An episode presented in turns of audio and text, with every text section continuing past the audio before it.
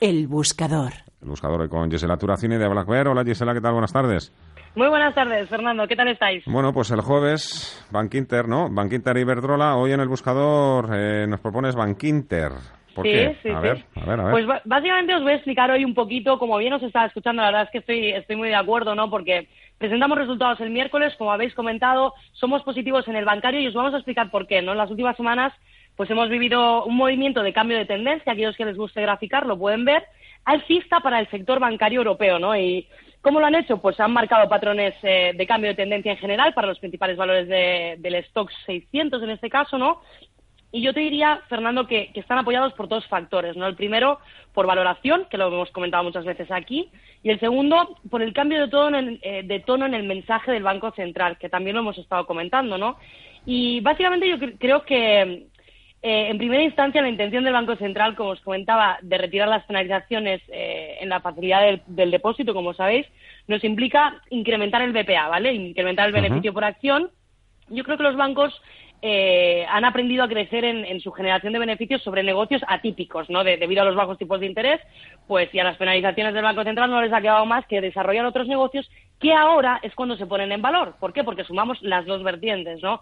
Yo creo que, bueno, en BlackBerry estamos convencidos que, que la valoración del sectorial eh, con una medida que dé visibilidad a la retirada de esas penalizaciones eh, que os comentaba, pues pasaría en valor contable de los bancos de 0,7 veces valor contable, que es lo que están actualmente, a 1,3 veces valor contable. Por ende, sobreponderamos porque eh, no es poco lo que, lo que podríamos revalorizar, ¿no? En ese sentido, pues te diría, Bank Inter, como bien decías, nos gusta.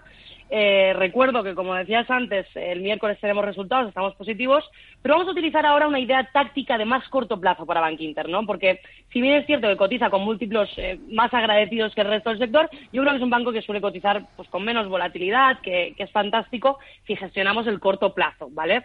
Por lo tanto, eh, y también te diría, Fernando, que nos gusta más a corto plazo que Santander y Sabadell porque se va a mover un poquito menos, o al menos eso esperamos, ¿no? Tiene un modelo de negocio muy bueno uh -huh. y, y menos vulnerable eh, que los bancos que hemos visto durante la última década cayendo eh, desde sus máximos históricos, ¿no? Como hemos visto. Pero él ha sido capaz, Bank Inter, de, de cotizar cerca de sus máximos y eso es muy bueno, ¿no? Por lo tanto, eh, vamos a entrar en... Nosotros entramos el, el, la pasada semana, ¿vale? Después del buscador del lunes, entramos un poquito uh -huh. más tarde, el jueves creo que fue. Uh -huh. el, no, el miércoles fue, el martes, miércoles. Eh, vamos a estoparnos precios actuales, no se preocupen por eso. 6,75 sería el nivel de stop. Vamos a buscar una estrategia de continuación eh, en tendencia. Vamos a comprar en la zona actual, como te decía, eh, porque la semana pasada confirmó la ruptura de nivel y ese intento de arranque en tendencia eh, yo creo que podría completarse las próximas semanas. Sobre todo, como te comentaba, Fernando, corto plazo, es un objetivo de beneficios hacia los 9 euros, uh -huh. ¿vale? De 7 a 9 más o menos que estamos actualmente, creo que cerró en 7.34. Así que el stop 6.75, buscamos los 9 y entramos ahora. Poco más que decir. Perfecto. Yo soy la Turacini. Lo breve dos veces bueno. Muchísimas gracias. Cuídate mucho. Adiós. Buena semana. Inversión a fondo. Inversión a fondo hoy con Borja Nieto de Mi Capital EAFI. Hola Borja, ¿qué tal? Muy buenas tardes. Muy buenas tardes, Fernando. Bueno, ya habéis visto que tenemos alternativas para los que buscan oro en el corto plazo. Bank Inter hoy en el buscador con Gisela Terracine. Aquí vamos a ser, en este caso, yo creo que un poquito más amplios, ¿no? En el, en el rango un poco de, o en la visión espacial a la hora de invertir. Hoy nos vas a hablar de mixtos, no, de fondos flexibles, ¿no? Sí, al final hoy nos gustaría hablar pues una categoría que estamos recomendando mucho en mi capital, que son los fondos flexibles por un lado y también los mixtos, ¿no?